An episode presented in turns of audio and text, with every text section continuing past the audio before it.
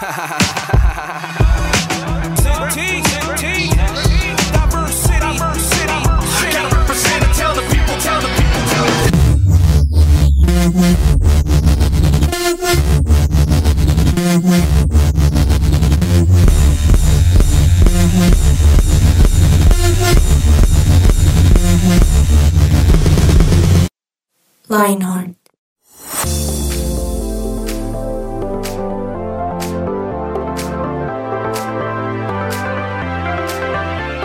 Bueno, sean todos bienvenidos a un episodio más de 180 grados con Lionheart. Yo soy Tuto Malagón, los estaré acompañando en este episodio como conductor de esta mesa, pero siempre me gusta estar bien acompañado, porque lo he dicho y vuelvo y lo digo, o sea, estar solo sería muy aburrido, sería como un monólogo, ¿no? Pero es más chévere cuando uno puede conversar con amigos, con personas eh, que tienen una historia que contar, porque pues uno, uno no se la sabe todas, uno aprende de los demás, ¿cierto? Entonces, y pues también Dios a uno a veces le pone personas que, oh, le cuesta a uno, ¿sí? Eh, es por eso que quiero empezar con, es por eso que quiero empezar saludando aquí a mi izquierda a Paola Rojas. Tuto, qué cálida bienvenida me acabas de dar. No podría estar más de acuerdo. Eh, muy contenta de estar acompañándolos una vez más. Y como dices, Tuto, creo que hoy va a ser un programa, un, un episodio bastante interesante porque vamos a, a conocer el pasado de muchos. Uy, ¿cómo así? Imagínate. Bueno, vamos, Chisme, vamos a ir viendo. Ay, ah, ya la escucharon. ¿Ya escuchaste? Ya escucharon, sí. Cami, Cami, la chismosa de la. No mentira. ¿Cómo vas, Cami? Bien, bien, bien. Qué alegría otra vez estar aquí con ustedes y nada, pues sí es chévere un poco el chisme. Ay, ¿no les gusta Uy, a sí. veces de vez ¿Pa' en cuando? ¿Para qué? Pero sí. Para orar, para orar. Además también es para motivar a nuestros oyentes que si quieren conocer un poco más de, de lo que vamos a hablar hoy, pues se queden hasta el final, que hay chisme. Bueno, Cami está una viajera. ¿A, a dónde viajaste hace poco? Cuéntanos, solo como por. ¿Has viajado hace Eh, poco? no, pues es que sí fue un viaje, estuve en Tabio. En Tabio. en, en el Torbellino, yo no sabía que en Tabio había una feria que se llamaba el Torbellino, comparsas, bailes típicos. El torbellino es, un, es, es una música, ¿no? Un aire musical. Explican, yo no sabía que ¿Y gira, existía gira el Torbellino. alrededor de eso, el torbellino? Sí, es como de la región andina central, ¿cierto? Con tiples, bandolas, todo eso. Exacto. Y yo no sé si se visten igual, pero en Tabio estaban todos con sombreros, apargatas, Wow. Eso. vestidos, muy bonito. Folclor, chévere. Mucho folclor. Bien, bien, bien. Estuve este fin de semana en el Torbellino, así que si no conocen y vienen en Bogotá o en Cundinamarca, todos los años celebran en Tabio el Torbellino. Y hay buena comida también. Uy, eso, eso. A Santi que le gusta comer. ¿Sí le, ¿A Santi sí le gusta comer o qué disfruta más? ¿Cómo están todos? Primero saludo a todos. Hola, hola Santi. Pau, hola tú, Hola, hola Cami. Cami te habíamos extrañado un montón. Y que me gusta entre comer y qué? Y bailar. Co- Eh, Comer. danza. la música. Igual no sé por qué pregunté comer y qué. La respuesta va a ser comer. Ah, bueno, sí. Pero, sí. ¿Y cómo le ha ido, Santi? Cuéntenos. Bien, no, muy contento de estar acá. También este, este episodio va a estar muy bueno. Y, y no, yo contento, feliz, trabajando juicioso. Terminando el año, ya estamos, no, no sé si les pasa que ya están como con batería baja. Uy, sí, Sí, ya sí, está sí. uno como low battery. Sí, total, pero no, Dios es bueno. Bueno, pero aquí, y además aquí estamos nosotros, 180 grados con Lionheart, para animar tu fin de Pero yo año. creo que aquí pa, para. nuestro conductor de hoy está con todo el ánimo porque Claro. tenemos un notición, ¿o Sí, no? que cuente, que Felicitaciones. Empezamos con el chismo, ¿no? no? Ah, bueno, Del, Empecemos. del episodio. Eh, quiero decirles que soy papá una vez más. ¡Bravo! Sí, yo ya tengo, bueno, lo- los que de pronto saben, estoy casado con mi esposa Mónica hace como unos 11 años. Eh, tenemos un hijo que tiene 6 años, bueno, va a cumplir 6, se llama Juan Esteban, le decimos Juanes. Y hace poco nació mi hija que se llama Zoe. Y es muy linda. no, pues enamoradísimo. Ah, hermoso. Y estás en tu licencia de paternidad, así que gracias por darnos ese tiempo que deberías estar con Zoe. Oh, sí, no, lo hago con mucho Oh. amor. Un mensaje Pues, para así su en el es. futuro. Soy del futuro. Hija, te amo. te amo. No, eh, llegaste a nuestras vidas como una, una respuesta a una oración. Oh. Hermoso. Te amamos. Bueno, eh, vamos a seguir hablando de historias, a conocer un Me poco más de nosotros, pero yo quiero decirles primero, si ustedes, eh, quiero preguntarles, ¿han, han escuchado historias impactantes? A ver, en el, en el, como en el lenguaje cristiano se usa mucho la palabra testimonio, ¿no? Entonces, testimonios que dan vida. Entonces, eh, ay, tengo un testimonio, hermano, quiero contarle mi testimonio para la gloria del Señor. Y cuentan toda la historia, ¿cierto? Eh, bueno, esa es una palabra muy cristiana, vuelvo a decir, el testimonio. Pero son pues historias, ¿no? Historias, eh, storytelling, ¿sí se dice así? Sí. ¿Cierto? Entonces, eh, historias donde le vamos a contar a las personas eh, que ha hecho Dios en nuestras vidas. Pero ustedes han escuchado, no, no la de ustedes, ahorita vamos a escuchar la de ustedes, pero han escuchado de pronto historias que ustedes digan, uff, esta historia de verdad me marcó. Sí, yo. Yo les tengo una que en verdad me impactó porque, pues hablando de que la gente conozca de Dios y todo eso, uno siempre se imagina, no, pues está el que está en la inmunda, llega el cristiano más cristiano, se acerca y le habla, ¿no? Sí. Ajá. Inmunda, dice CD. Ah, sí, en la inmunda significa que, que está pasando por momentos muy difíciles, no ve salida, todo es malo para esa persona. Y resulta que en un libro leí el testimonio de un ateo, o sea, Mm. una persona que no cree en Dios, no busca a Dios, no piensa nada de Dios. Y la persona que lo evangelizó fue Dios mismo. o sea, estaba en un metro, estaba en un tren. Y de que de la nada él empezó a sentirse como ansioso y luego empezó a escuchar una voz que decía, la vida sin Dios no tiene sentido, la vida sin Dios no tiene sentido. Y él empezó a, a ponerse ansioso y él dice que apenas se abrieron las puertas, él salió corriendo, se encerró en su casa, encontró una Biblia que no sabía que tenía, empezó a leer y recibió a Jesús como Salvador. Wow. Eso me Impresionante. pareció muy impactante. Me encanta porque se parece mucho también a las historias de la conversión de muchos musulmanes, ¿no? Como saben, tremendo. muchos musulmanes no pueden ser como evangelizados porque pues en, esas, en esos lugares es prohibido, te pueden apedrear y muchas veces eh, es como el mismo Espíritu Santo evangelizando a estas mismas personas porque una vez te conviertes al cristianismo pues creo que prácticamente dejas de ser un miembro de la familia musulmana porque son muy radicales. Entonces Wow. me haces acordar mucho de esas, de ese testimonio. Yo me acordé, tú diciendo eso me hiciste acordar de un libro, o sea, sa- ¿saben quién es Toby Mac, cierto? Sí. Sí. Toby Mac, bueno, él hace años, este señor ya es grande. ¿Le ha vuelto a sacar música o no? Sí, claro, claro. Ahora, él es, él es grande, él es grande, pero uy, su música, no sé, es de esa gente que, que su mente hace años atrás ya estaba acá, esos sonidos, Total. uno los oye hoy en día y, y no suenan viejos, o sea, suena, suena actual. Sí. Entonces es, es un don. Pero a qué voy, este, este hombre, antes de ser Toby Mac solo, él como solista, hacía parte de una banda que se llamaba DC Talk. Sí, Buenísima también. también. sí. Entonces ellos sacaron un libro con historias muy, como dices tú, Pau, ¿cierto? Em, que se llama Jesus Freak, creo que se llama, ¿sí? La, la- la- el libro. Y son historias impactantes de testimonios así. Gente que no conocía a Jesús y luego conocía a Jesús, pero, pero, pero gente, o sea, son historias de verdad, oh, que si uno hiciera, uno podría perfectamente hacer una película dramática de acción de cada uno de esos testimonios, de esas historias, porque son muy impactantes. Pues hoy vamos a hablar de eso. Bueno, Cami, yo no sé, ¿tú alguna tienes alguna de pronto por ahí que... Pues así, pero yo creo que a mí me impacta mucho la vida de las personas que me rodean y que como eran antes, que creo que lo vamos a hablar un poquito ahorita, y cómo llegó Jesús a sus vidas, o sea, ver cómo era una persona, no sé, súper mal geniada o con depresión o no tenían un propósito, o que se levantaban todos los días sin ganas de vivir, como para dónde voy, y que Dios les dé sueño, les dé como, como, como ese sentido de vivir, como esas ganas de vivir y que realmente hoy sean personas diferentes. Entonces cuando yo llegué, bueno, es que eso yo les cuento después, pero cuando llegué a la iglesia conocí mucha gente adolescente, así como medio perdidita, loquillos. Sin sentido, sin hoy norte. Sin sentido, sin norte, así, exacto, sin un rumbo. Ajá. Y verlos hoy en día y verlos eh, servir en la iglesia, estar en la alabanza, es como, wow, eso me impacta muchísimo. Bueno, yo quiero decirle a nuestros oyentes si de pronto ahí tras bambalinas alcanzan a escuchar ahí como un, un, eh, eh, un soundtrack o backing un track, sonido, ajá. ¿cierto? Para de fondo, Sí. que es como...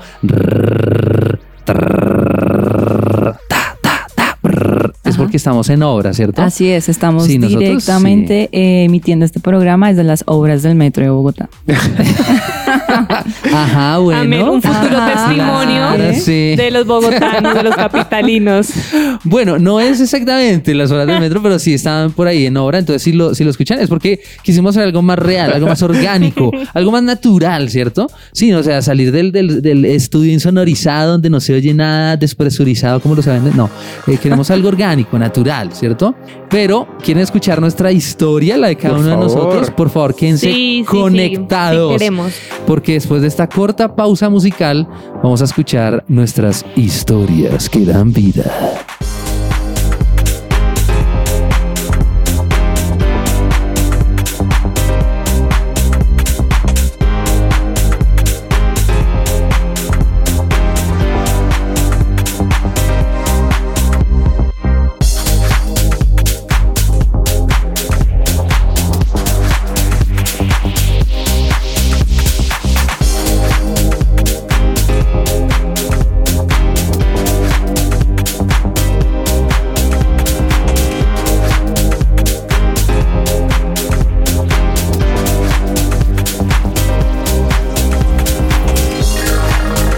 Su presencia radio te acompaña.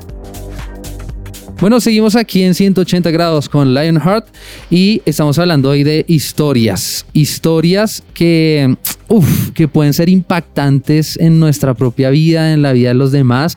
Y esas historias tienen un componente importante y es que Jesús está en medio de esa historia y hace cosas maravillosas. Bueno, vamos a contar nuestra historia de los que estamos aquí en la mesa, como les habíamos dicho. Pero vamos a hacerlo de una manera bien especial y es que vamos a usar la ruleta, la Eso. famosa ruleta, ¿cierto? Bueno, yo les, yo les presenté a Charlie, pero Charlie es nuestro control master el día de hoy. Hola Charlie, ¿cómo estás? Cuéntanos. Hola, hola, muy buenas. ¿Cómo Bien, vamos? bien. Sí, no, yo acá estoy tranquilo, eh, tras bambalinas. Estas bambalinas. Sí, eh. viendo las obras también del Futurometro. metro. ¿Será que sí nos creen? No, no. O sea, creo. hacer un testimonio cuando tengamos metro. Antes vivíamos en una ciudad Sí. colapsada. Antes se soñaba con un metro. De hecho, algunos locutores se animaban, se animaban a decir que estaban en medio de una obra del metro. Pero bueno, Charlie, usted nos va a hacer entonces el favor de ayudarnos con la ruleta. Charlie va a mandar la ruleta, ¿sí? Ahí estamos a su... Él nos dice quién tiene que contar como la historia. ¿Listo? Y para eso vamos a tener aproximadamente tres minutos. Esto va a ser contrarreloj. Me ¿Listo? Entonces, Charlie, cuando tú quieras, Vamos entonces a ver por sorteo. por sorteo. la ruleta, ya vas a ver que cada vuelta te sorprenderá. Gira la ruleta, gira, gira la ruleta, ya la giré. Los veo con carita de asustados. Estamos ansiosos. ¿Quién empieza? Chon, chon, chon, chon. Ahí está llegando y... Uy, ganó Cami Mora. Eh. Bueno, mi testimonio. Entonces creo que ya les hice un poquito de spoiler, pero, pero bueno, yo cuando llegué a la iglesia, bueno, adiós, fue un poquito más como mi mamá diciéndome, vaya, vaya, vaya, eh, porque yo no quería venir. ¿Cuántos años tenías? Pues no, o sea, cuando yo llegué tenía 8, fue a su Ah. presencia Kids, pero yo después me fui y a los 13 años, esa edad como que ya empezando la adolescencia, ya como que mi mamá me dijo, porque no es un grupo conexión, pero yo imaginaba a todo el mundo así, cual monja, Ñoños. ñoños, eso que... Ah, un grupo conexión es, pues para de pronto los que no saben, que es Claro. un grupo conexión. Entonces, en el, en el lugar su presencia hay grupos dependiendo de tu edad, de tu estado civil, de lo que hagas. Y esos son como, nos reunimos una vez por semana para conocer gente y escuchar todos el mensaje que Dios tenga para nosotros. Y yo empecé a ir a los 13 años, a uno de esos. a uno de esos. Y bueno, la verdad, como yo creo que al, hace un momento les decía uno, cuando está esa edad adolescente, joven, como que uno quiere buscar un rumbo, un, qué quiero, para qué soy bueno, cuáles son mis dones, etcétera, etcétera. Y desde chiquita a mí siempre, siempre me gustó muchísimo la naturaleza. O sea, yo era las que me subía a los árboles, de las que jugaba y levantaba, no sé si ustedes, los ladrillos, las piedras a jugar con los gusanitos o cuando iba a llo- a llover y cogía los cucarrones, ¿no hacían eso? Ah, sí, los No que mucho. vuelan. Los sí, que vuelan. los que vuelan. Yo cogía a tres y los batía O sea, acomodados. súper y exploradora. Sí, explorar. Sí, Camila exploradora. Sí. Siempre. Y Wow. cuando ya empezaron a salir las cámaras y todo, esas análogas, eh, yo me compré una y le- me encantaba todo el tema de fotografiar atardeceres y todo. Wow. Y siempre me gustó mucho acampar, la aventura, todo. Y en el fondo, en el fondo, siempre como que quería algo así en mi vida. Wow. Yo era las que veía Nat Geo, bueno, en esa época que Wow. uno veía Discovery y todo eso, porque pues no había Netflix ni nada de eso. Yo decía, qué chévere la vida esa gente Wow. y grabarse aventureros y todo. Yo no, qué nota. Y hoy en día, eh, tengo una agencia de turismo de naturaleza y hago mucho todo eso. Entonces como Wow. que Dios cumpliendo sueños, Dios escuchándome y, y también yo creo que Él recompensando que en ese momento de mi vida lo escogí a Él y, y decidí de pronto, de, de muchas otras opciones, muchas decisiones que pude haber tomado, eh, obedecerle y dejar muchas cosas que se tenía que dejar, decisiones que tuve que tomar Wow. para hoy en día poder ver su bendición. Igual, Dios siempre nos bendice y Dios siempre está aún así tomando malas decisiones, pero en este último tiempo he visto como Dios ha escuchado esas oraciones y cada día las sigue, las sigue respondiendo. Cami, Entonces, Perdón, ¿y cómo pasa eso de, claro, una, una chica de 13 años que llega a un grupo de estos cristianos, ¿cierto? Y no tiene rumbo, no tiene destino, por decirlo así. Pasan los años y ya es una mujer con rumbo claro, destino, dándole gracias a Dios porque encontró el rumbo. ¿Qué pasó en ese lapso sí, de creo tiempo? que me, es que como me, me tengo un presión por el, por el tiempo, pero me salté un montón de desiertos, de oraciones no contestadas, de donde voy a estar, de haber trabajado en call center, en oficina, Wow. en bancos y como Dios Ajá. definitivamente esto no, no es lo mío, ayúdame. Yo en un Wow. banco viendo la ventana, los pajaritos pasando, el O día sea, súper soleado y yo detrás del Ay, no. computador. De oficinista. De oficinista una y- mujer libre así de... O sea, Uy, lo que tú dices es que De- valió la pena decirle sí a Dios. Totalmente. De- de chiquita. y que obviamente me salté un montón de procesos que parte 2 en un próximo episodio, pero sí es de resili- resiliencia. ¿Sí se dice así? Sí, Sí. sí. Y oración, perseverar y buscar. O sea, si tocaste una puerta y no se te abrió, seguir y seguir por tus sueños. Y cuando uno hace lo que le gusta, las cosas se van dando. Hay Wow. veces que hay que tener desiertos, luchas, momentos de, ay, ¿será que sí? ¿Será que no? Pero al final vale la pena. Bueno, ténganlo ahí porque si, si pudiéramos rotular de alguna manera la, la historia de Cami con Jesús, es Jesús llega a mi vida, me da rumbo, me da destino, claro, pasa, pasa todas unas aventuras, pero como te gustan las aventuras, entonces tome sus aventuras. No, mentira. Lleguen. pues una serie de aventuras tra, pero el título de esa historia podría ser Jesús me da rumbo, ¿cierto? Me da como destino. Chévere. ¿Listo? Te- Total. te- ténganlo ahí. Vamos con, con otra. Charlie, a ver. Vas a ver que en cada vuelta te sorprenderá. Gira la ruleta, gira, gira la ruleta. Ya la giré. Charlie tiene cara de asustado. Esta parte de mi vida se llama felicidad. Tuto, te toca. ¡Ay, Dios Eso. mío! Tuto, Tiene que decir, esta parte de mi vida se llama venganza. No, mentira. mentira. Tuto. Bueno, les voy a contar, miren. Entonces mi historia, igual que Cami, tiene muchas eh, aristas, ¿cierto? Eh, eh, muchas vueltas, pero, mm, pero el foco cuál es. Yo también, chico más o menos de 11 años, eh, vivo con mi mamá, eh, con mi hermano mayor en ese entonces, no había nacido mi hermano menor. ¿Y qué pasa? Pasa que llega un señor como hablando acerca de Jesús, a un conjunto de apartamentos en el que vivíamos. Entonces, a esa edad uno que podría hacer, bueno, en mi época, a esa edad de los 11, jugar fútbol, escondidas americanas, eh, tarro. Y bueno, éramos 40 chinos eh, porque era un conjunto grande. 40. Picobotella. Terrible. Tenaz. Éramos como 40 haciendo de todo, o sea, sí, en las tardes. Y entonces uno está allá jugando y me llama mi mamá, ¿no? Entonces dice, hijos, nos llaman, vengan para acá. Y, ay, mami, estamos jugando, qué mamera. Bueno, estamos jugando fútbol, vengan para acá, ya si no les doy sus chancletas. Está bien, subamos, vamos. Nos fuimos allá y llegamos, entramos a la sala y hay un señor allá todo raro. Y dice mi mamá, vengan que es que quiero, quiero que escuchen a este señor. Y el Era señor, Jesús. el No. señor se llamaba Jesús. No, mentira, se llamaba Jesús. Pero era un señor que eh, llegó a hablar de Jesús. Ok. Nosotros, ah, bueno, chévere, interesante. Eh, obviamente, este hombre empezó a ser como un líder en nuestras vidas, ¿cierto? Como un líder espiritual, porque era la persona que eh, tomaba tiempo para invitarnos a la iglesia, para acompañarnos, para estar llamándonos y diciendo, hoy, va- hoy vamos a ir a la iglesia, ¿qué vamos? Listo, vamos a estar. Bueno, son como esos ángeles, entre comillas, que Dios envía para, para que uno escuche ese mensaje importante acerca de Jesús. Porque pues uno está esa feliz en la vida y bah, viviendo normal, viviendo bien. O sea, yo no estaba ni en las drogas, ni estaba eh, arruinado en la vida, nada. El, el tema era por el lado de Camillo. Uno, no sabía qué iba a ser de mi vida. Y dos, en mi historia hay, hay un elemento importante. Y es que mi papá se fue cuando teníamos ocho años. Mis papás se separaron.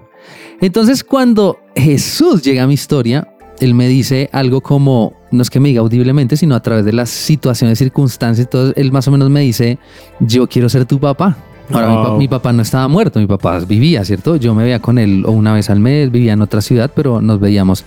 Pero, pero lo que yo siento es que Dios en ese momento me dijo, yo te voy a dar destino, propósito, ¿sí? igual que Cami, pero, pero yo quiero ser tu papá.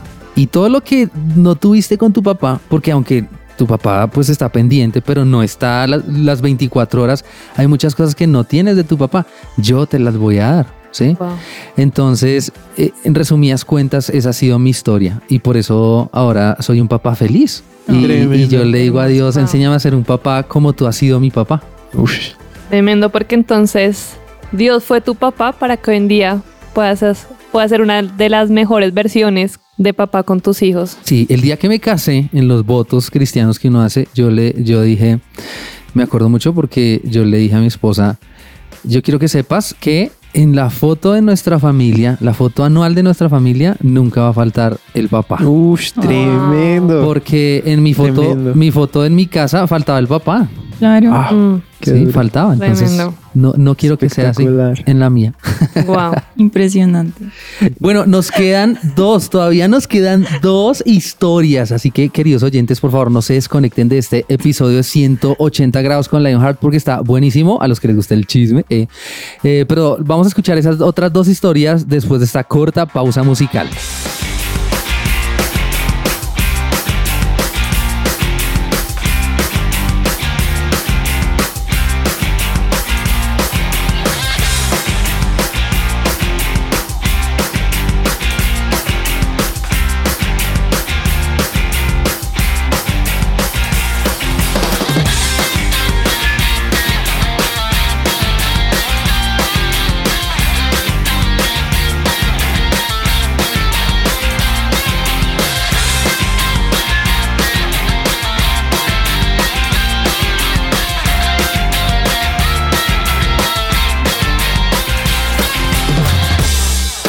Su presencia radio te acompaña.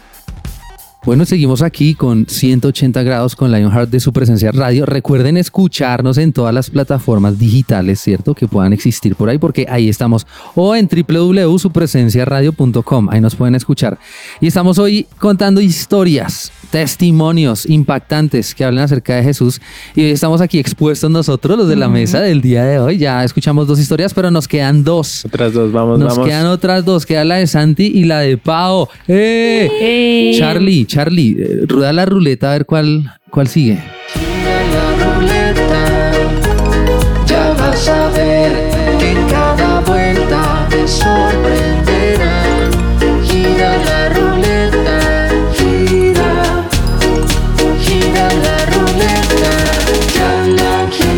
Listo, nos quedan solo dos opciones, ¿no? Sí. Sí. ¿Quién creen que le toca? Eh, yo digo Santi, Santi. Santi, Santi. Santi, Pau. Santi. Ganó Pau. Eh, Yo, yo cierro, yo cierro. Como Vamos a escuchar una una, histo- ganadora. una historia de terror. No, mentira. Tuto. Me No, mira, mira que no es una Me historia de terror. Mentira. Eh, uy, mi historia es, es muy linda porque creo que también me identifico mucho con lo que dice Tuto. Creo que nuestros papás se encontraron porque también fue a, a mis mismos ocho años que mi papá se fue de la casa y eso fue muy, muy bueno porque, pues yo le digo que muy bueno porque a raíz de su pues salida en mi familia conocí a, a Dios como mi papá. Entonces recuerdo mucho que en ese momento, digamos que mi mamá estaba viviendo por muchas situaciones y mi mamá estaba, era estudiante universitaria, eh, no estaba trabajando, digamos que la el único fuente de ingresos era pues lo que mi papá trabajaba, pero pues mi papá hizo bien la tarea y se fue con, con todo, o sea, se fue y literalmente se desentendió de nosotros. Eh, digamos que no era el que, ¿cómo está? O nos visitaba una vez al mes. No, se fue. Si no se Chao. fue, hizo bien la tarea yéndose. Ah. Entonces, Ok. ya fue una porque una situación- historia de terror. fue una situación muy difícil para mi mamá, pero yo, yo hay una imagen que recuerdo mucho y fue que mi mamá una vez nos llevó a la iglesia, yo tenía ocho años, mi hermana cinco, y nos dijo, bueno, vamos a, a entrar a esta iglesia y me acuerdo que nos cogió de la mano antes de entrar a la iglesia y nos dijo, vamos a entrar y quiero que sepan que a- ahora en adelante Dios va a ser su papá. O sea, Wow. Dios va a ser su Wow. proveedor. Dios va a ser el que nos dé las vacaciones. Uf. Dios va a ser el que pague su universidad. Entonces, cuando ella dijo eso, estábamos muy pequeños y fue como, ay, listo, sí, Dios. Obviamente en la fe de un niño es como, o- todo como es, es más especial, pero a medida que fue, fui creciendo, ya llegué a mi adolescencia, pues obviamente la ausencia de un papá es mucho más fuerte, ¿no? Tú necesitas a un papá para que te dé un consejo. Y yo siempre cuento esto y es, siempre necesitas a un papá para que te diga algo referente, no sé, si te gusta un chico, si no, si estás entusado o no, o esa, o esa figura que tú te sientas Claro. protegida o no pasa nada, yo, yo acá estoy contigo. Pero resulta que en esos detalles yo también decidí ver a, a Dios como mi papá y era muy lindo ver como cuando salía de mi colegio yo llegaba a mi, a mi casa y yo decidía como orar para contarle cómo me había ido en la semana, ¿sí? O cómo Wow. me había ido ese día o si estaba triste, quién me gustaba, quién no me gustaba. O sea, como en estas cosas mínimas y en estos detalles decidí ver a, a Dios como mi papá.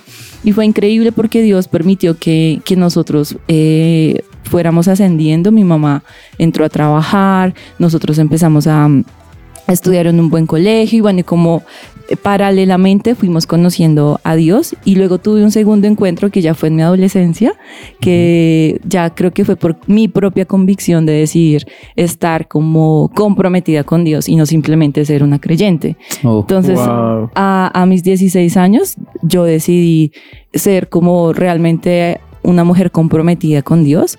Eh, decidí hacer como varios compromisos con Dios en mi Wow. adolescencia.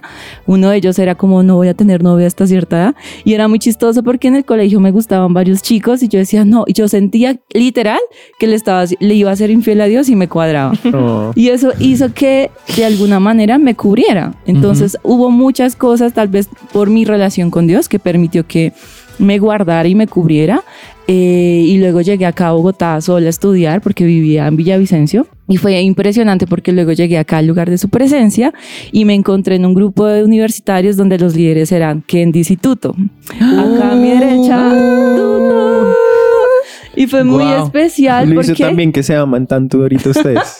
Fue muy especial porque siento que Dios también llegó a Wow. restaurar muchas cosas de la anterior iglesia, como a restaurar realmente la imagen de, de Papá Dios.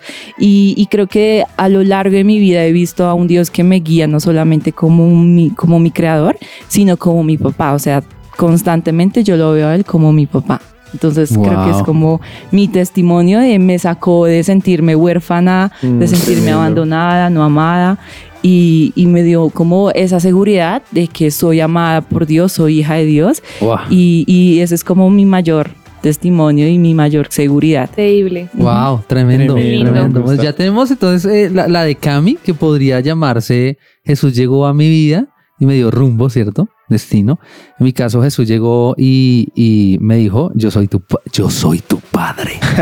en el pavo también, ¿cierto? Parecía. Entonces sería la versión femenina De la historia de, de Tuto. Bueno, eh, giramos la ruleta, ¿no? Porque ya Sí, sabemos que giremos a ver quién, así, quién, quién queda. Que él quiere, Pues. él quiere, él quiere igual... No, no, no, no, ya. No quiero que digan mi nombre. Ah. Le damos su gustico. No, eh, Charlie, cuéntanos quién sigue entonces. Eh, Eh, creo que ya acabamos. No mentiras. Bueno, no, mentiras, Es que salió. Andrés Cabeza. Ah, yo, ah. Santi, cuéntanos. Bueno, les cuento. Imagínense en que yo siempre he vivido con mis papás, una hermana mayor, una hermana menor, y desde chiquitos yo recuerdo que mis papás intentaban a su manera buscar de Dios, pero pues no era algo que fuera como eh, súper necesario en la casa. Y cre- crecí con muy- en un ambiente de muchas peleas, de muchos gritos. Igual mis papás, yo los honro porque se nota el amor, porque la dieron toda para darnos todo, pero digamos que en el área afectiva no estuvo tan chévere.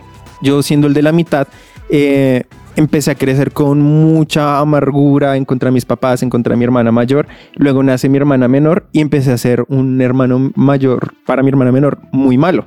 O sea, literal, yo me acuerdo, o sea, es chistoso, siempre que lo cuento se ríen y sí, pero a mí me produce dolor. Yo era como viendo televisión, era como, ¿te gusta esto? Y ya, sí, y yo pues no, lo cambio, ¿sí? O sea, así bien, bien cruel, horrible. Eh, y pero siempre estuve en un colegio cristiano porque mi mamá era profesora preescolar y encontré trabajo en un colegio cristiano, le daban media beca, me metió a, a estudiar ahí. Y siempre estuve en ese contexto. A los siete años recibí, hice la oración de fe, oré para que Jesús fuera mi Señor y Salvador, pero yo no sabía que existían las iglesias. O sea, yo no iba no porque no quiero, sino no, no se me ocurría pues. Y ya en mi preadolescencia empecé a, a vivir como esos temores, esos complejos, esas inseguridades y yo no podía ver mucho a los ojos a las personas, no podía hacer amigos, no podía hablar, cosas así.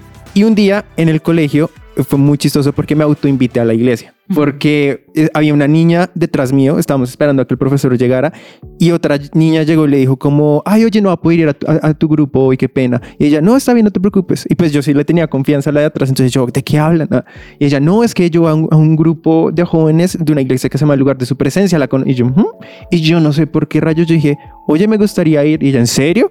Y yo, sí, y listo, cuadremos. Y como al mes fui, me acuerdo que ella me trajo, pero me dijo, ay, me tienes que esperar aquí una hora. Me esperé una Ush. hora en la calle porque tenía una administración. Yo como persona nueva le entendí administración y yo ah, en la iglesia enseñan de finanzas. y yo, ok. y yo, bueno, y luego entré y yo no me acuerdo de qué fue el tema que hablaron, pero yo moqué todo, sentí la presencia de Dios, me quedé, pero lo más tremendo fue que a pesar de que yo fui el que se plantó, mi familia, en mi casa las cosas empezaron a, a- a mejorar, pero aún así cuando yo me ponía cada vez más firme con Dios, había, se disparaba una pelea, se disparaba algo financiero, se disparaba algo en mi casa, que yo era re, ah, entre, entre más juicioso me pongo, más cosas pasan. Pero yo persistí y pasó algo tremendo con mi hermana menor y fue que ella empezó a ver en mí cambios y lastimosamente ella también fue lastimada por muchos cristianos y no, y no con cosas que ella se inventara, sino reales. Pero mi cambio fue tal que ella dijo, una vez me dijo, como sabes que tú eres el único cristiano que yo le creo. O sea, después de cómo yo la trataba. Y lo que pasó fue que ya más de grandes, el, este año cumplió un año de ella vivir fuera de mi casa porque lastimosamente su relación con mi papá no fue tan chévere y terminó yéndose. La situación fue horrible, pero yo preocupado, yo seguía orando por ella. Y en pan ah, bueno, eso fue después de pandemia, pero durante pandemia yo le estaba enseñando cositas de leer la Biblia, de adorar, no sé qué. Y un día me dijo, oye, yo, yo hice lo que tú me estabas diciendo, eso de cantar. Y empecé a decir cosas raras, pero yo no. Y yo, "Ah, oye, recibiste al Espíritu Santo. Y yo fui todo, o sea, para mí esas cosas me las enseñaron paso a pasito. Y a ella fue, Dios le botó todo. Y yo, ay, yo soy el juicioso. Ah, pero eh, ella se empezó, se fue a vivir con una amiga y me contó hace poquito algo tremendo, porque igual no es que ella no está plantada en la iglesia, no es que sea Jesús, o sea, sí cree en Dios y en Jesús, pero no es como así apasionada. Y me dijo como, oye, imagínate, tengo que contar algo, es que mi amiga, fuimos a un centro comercial, habían unos stands y mi amiga empezó a ver unos folletos y yo vi que eso era cultismo y me acordé de todo lo que tú me has enseñado, entonces yo le dije a mi amiga, no, no, no hagas eso y llegamos a la casa y le dije que oráramos y en las noches sentí cosas feas, pero oré lo que tú me dijiste y también empezó a hablar otra vez raro, no sé qué, no sé qué. Y me dijo, es que yo todo lo que tú me has enseñado lo he puesto en práctica y de hecho le conté a mi amiga con la que vivió y ella gracias a eso comenzó a creer en Dios. y yo, wow, ¿qué? Re. ¿Qué? Eso fue un- algo tremendo porque yo, pues en mis adentros yo estaba, ay Señor Jesús, ¿qué vas a hacer con esta niña? No, o sea, a, a pesar de que ha hecho cosas wow, obviamente yo me centro en espiritualmente qué vas a hacer con ella y eso me quedó, me, me impactó el resto. Porque si vale Wow. la pena y le hablo a todos los que luchan por familiares que dicen, no, pues no sé cómo se hace.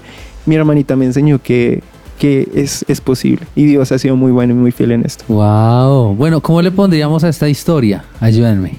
Cami, Pau, Charlie. Pau tiene una cara de inspiración. No, me- no sé, pienso en que Dios no solamente es el salvador mm, individual, sino de familias, ¿no? Como que quiere que Ah. toda la familia esté... Como salvando a mi familia. Total. Yo le dije a mi hermana que iba a Este contar esto y fue toda le va a contar a, a mi amiga que- para que escuche el episodio. Entonces les mando saludos a, a las Ah. dos. a las a las dos. Les mando un abracito.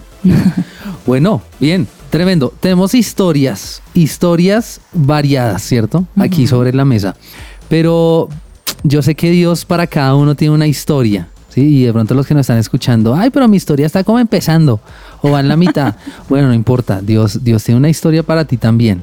Entonces, justamente vamos a escuchar esta sección que se llama Para ti.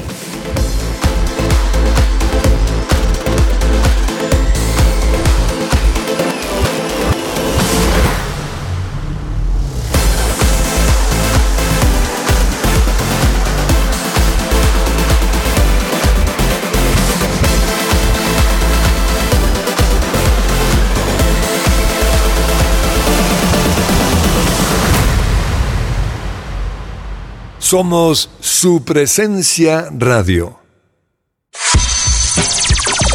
Lo que Dios tiene Para ti. para ti.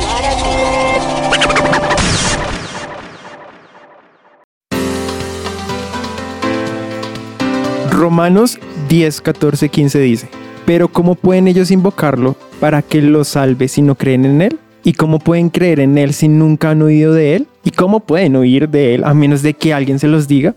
¿Y cómo irá alguien a contarle sin ser enviado? Por eso las escrituras dicen que hermosos son los pies de los mensajeros que traen las buenas noticias.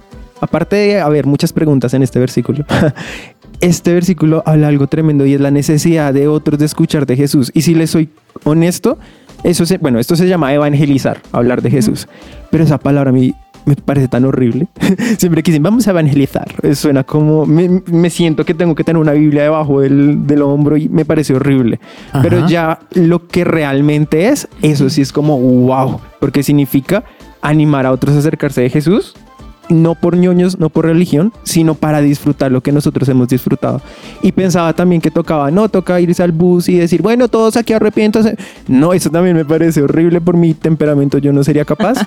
Pero fui feliz cuando me enteré que hay muchas cosas, muchas maneras, como por ejemplo compartir este episodio a, a- a- a gente. Y hay muchas Claro. maneras que todos lo podemos hacer porque realmente todos lo necesitamos. Y al inicio del programa, Pau decía, no, sí, los musulmanes, no sé qué. Nosotros la tenemos tan fácil. Mm, En verdad lo tenemos tan fácil. Es como, voy a decir algo un poco raro, pero es como si fuéramos unos creyentes muy cómodos y allá la sufren muy feo. Entonces aprovechemos que es muy cómodo para nosotros para traer a otros a Jesús de la manera que nos funcione. Súper, y creo que algo que nos puede pasar, y es que no, si no tengo la historia del musulmán o la historia del que no pueda caminar y no podía ver y de un momento a otro, o alguien que no sé, estaba en las calles, era habitante de calle y Dios me sacó, ¿sí? Uno dice, no, si no tengo un testimonio así, pues no, pero creo que con lo que acabamos de escuchar de la historia de cada uno, muchos nos sentimos identificados. Y bueno, yo les conté por el lado de, de mi sueño, como de lo que hoy trabajo y, y ese propósito que Dios me puso, pero yo, yo me sentí súper identificada con Tuto y con Pau porque yo también tengo una situ- situación muy, muy similar con mi papá. Ausencia de padre. Entonces, como que uno a veces dice, no, pues mi testimonio no es tan guau, pero hacemos que muchas gentes puedan empatizar, muchas personas puedan empatizar y identi- identificarse con, con lo que nos ha pasado y con lo que Dios ha hecho. Entonces creo que, no sé qué opinan, pero animar hoy a todos los que nos están oyendo a contar sus testimonios y no decir, no, es que el mío no es tan chévere o desmeritar lo que Dios ha hecho porque en cada vida tenido un impacto que creo que lo que acabamos de hablar hoy lo, lo demuestra. Yo quiero que ustedes piensen en que hay maneras de contar, ¿cierto? Y hoy estamos en una, en una era, en una época en donde hay que saber contar las, las historias muy rápido, ¿cierto? Y captar la atención. Entonces están los reels, ¿sí o no? Ah, buenísimo, sí. Están también las web series, que son la parte más reducida. Pues un episodio puede ser de 3, 2 minutos, ¿sí? Y en esos 2, 3 minutos pasaron un montón de cosas. Entonces, pongámonos en la, en la tarea de cada uno pensar, bueno, mi historia, ¿cuál ha sido? Porque es que, a ver, nosotros estamos haciendo esto para que ustedes sepan que, que a Dios le interesa que usted pueda también contar su historia. Entonces, no sé, de pronto hacer cosas tan prácticas como sentarse a escribirla, ¿cierto? Entonces, eh, eh, ¿cómo está mi historia? Uy, mi historia está de 15 minutos. Si usted va en un ascensor, que esto lo usan mucho, por ejemplo, en los, en los proyectos de emprendimiento y le dicen a las personas, bueno, si usted se sube en el mismo ascensor con eh, un inversionista, que es un magnate, Ish. y usted tuviera solo del piso 2 al piso 5 para contarle de qué se trata su emprendimiento y, y captar esos recursos y que él diga, ya, voy a invertir en usted, porque en, mientras el ascensor subió del piso 2 al piso 5, usted logró convencerme. Eso es lo que se llama storytelling, que es en, en menos tiempo poderlo decir. Igual tendría que ser con nuestra historia. Y sí, vamos a usar esa palabra de evangelizar, ¿cierto? ¿Por qué? Porque compartir nuestra historia a otros puede hacer que esas personas crean en Jesús, que es lo que decía el, el versículo. Marcos Witt lo hizo muy famoso en una producción porque decía, en, la canción se llamaba Enciende la luz, enciende una luz. Wow. Sí, decía, y el, hay un verso que dice como, ¿y cómo, no, ¿y cómo creerán si nadie les predica? Y luego, algo así, ¿y cómo irán Mm, Sí, si no hay quien les diga. Entonces, hey, amigos, claro, hay, hay, hay cosas con nuestro temperamento, como decía Sandy, y hay momentos. Para mí también es más fácil a veces no hablar tanto, sino ser ejemplo y hablar con nuestro ejemplo. Y eso tiene que ser así Pero eso no quiere decir que nunca vamos a hablar, porque ese es el otro extremo, ¿no? El otro extremo es, claro, había gente que ha hablado mucho y se sube al bus y se sube allí abajo y hace, o sea, todo para hablar de Jesús y, y ok, logran algo y de pronto su vida no, no es coherente con lo que hablan y eso es como, ah, entra en reversa. Entonces ahí, ¿qué pasa? Uno dice, no, yo por eso no hablo tanto, yo prefiero ser una carta abierta, leída, o sea, que la gente pueda ver mi vida y ya con eso basta. No, hay momentos donde tenemos que hablar, tenemos que abrir, porque el versículo que leyó Santi dice, ¿y cómo van a creer si no hay alguien que les hable? ¿Cierto? Entonces ustedes suben en el ascensor o en el taxi y tiene ese tiempito para contar su historia. Pero ahí dices algo clave y es primero ser ejemplo, porque Ajá. ellos ven el ejemplo y ven el fruto, por ejemplo, el del ascensor, pues yo sé que él tiene fruto porque es un magnate, entonces a él yo me le acerco y le pido un consejo. Lo mismo tiene que ser con nuestras vidas, que se vea el fruto de Dios y creo que todos los que hablamos hoy, cada uno de nosotros mostró el fruto de la presencia de Dios y ahí la gente vamos a conquistar, obviamente el que hace la obra es el Espíritu Santo, el Ajá. que dice, mira, aquí, aquí yo ya hice algo, quiero hacer algo también en tu vida, pero es primero eso, porque ¿qué pasa con la gente que tú dices que va todo el tiempo hablando y hablando en el, en el Transmilenio, en la calle? Pues que la gente no conoce a esa persona y es como este que me, de qué me está hablando. Claro. Entonces eso es algo clave, que nuestra vida sea esa luz que ilumine a los otros y que les den ganas de, oye, sí, háblame de Dios, oye, si yo quiero ir a la iglesia, ¿y cuál es ese Dios del que tú me hablas? Porque el que conozco es el que juzga, el que señala, pues porque es como la imagen que tienen del religioso, etcétera, etcétera. Total, y no solo a los eh, por desconocidos, al de, ay, venga, de la calle. Imagínense en que justo ayer eh, un discípulo mío, a- a- o sea, yo soy líder aquí en la iglesia de adolescentes y un adolescente que, al que yo le enseño y lo acompaño, eh, me dijo justo, no, es que en el colegio, el colegio es cristiano, estaba hablando con un amigo y resulta que él dijo como, ah, usted va al lugar de su presencia y mi, mi discípulo dijo, sí, dijo, uy, no, yo allá no voy. Y él quedó todo, "Ah, ¿cómo así mi iglesia? ¿Y como por qué? No, es que yo una vez intenté ir a un grupo y todos los que con los que fui, o la gran mayoría, ah, y después de grupo iban a hacer yo no sé qué cosas, bla, bla, bla. Entonces, no, allá son todos eh, de mentiras. Y, y yo quedé re, ouch. Y entonces él me dijo, ¿qué, ¿y ahí qué hago? O sea, yo le dije que no todos eran así, no sé qué. Y yo le dije, sí, es bueno tener esa conversación, es bueno hablarlo, es bueno decirlo inclusive como, oye, perdóname, eh, lo que tú dices es real, o sea, no, no creo que te lo estés inventando, perdóname, eso no tiene que ser así, pero en todas las iglesias van a haber personas que en verdad siguen a Dios y otras que no, eso es una realidad, pero ven si quieres, ven, ven conmigo, vuélvelo a intentar. Y pero le dije, es bueno decirle eso, pero también que eso vaya acompañado a que en la manera de que uno es pueda reflejar que uno ama, que uno conoce a Jesús y no ser un cristiano caleto. O sea, como que digan, como, ay, como así usted va al lugar de su presencia o a X iglesia o usted es cristiano. ¿Usted era cristiano? ¿Usted? ¿Quién lo ve? ¿Quién diría? Eso es lo peor que nos puede pasar. Lo mejor que nos puede pasar es que de pronto con la conversación él diga como, ah, qué va, no le creo. Pero con el paso del tiempo diga, oiga, sí, los que yo conocí eran así, pero él no es así, él, él sí, él sí. Y gracias a eso digan, está bien, voy a darle una oportunidad al Dios que él refleja. Chévere. Entonces, la coherencia, ¿no? Eh, Eso creo que es básico, ¿sí o no? Porque uno no puede decir dos cosas, o sea, decir una y hacer otra, entonces como que no. Pero, pero sí tener, tener claro ese, esa historia, porque, hey, todos tenemos una historia, ¿sí? Todos tenemos una historia con Dios y Dios quiere usar esa historia en el punto en el que esté para que otros lo puedan conocer. Entonces, no sé, eh, échenle cabeza, eh, anímense, ¿cierto? Si nos están escuchando, porque yo creo que este es un tiempo especial en donde Dios está buscando bocas, historias para contar lo que Él ha hecho en el colegio, en el conjunto, en medio de la familia, con el conocido, pero con el desconocido. Y yo sé que Dios nos va a guiar en eso, entonces tenemos que estar preparados. ¿Listo? Entonces se le miden, ustedes aquí en la mesa se le miden. De una. ¿Están Acepto. preparados? De una. Claro que sí. Listo. Bueno, este fue nuestro episodio del día de hoy. Ya el tiempo se nos fue. fue pero no dejen de estarnos escuchando en esto que se llama 180 grados con Lionheart de su presencia radio. Nos escuchamos en una próxima emisión. Chao. Chao, chao. Chao. Chao.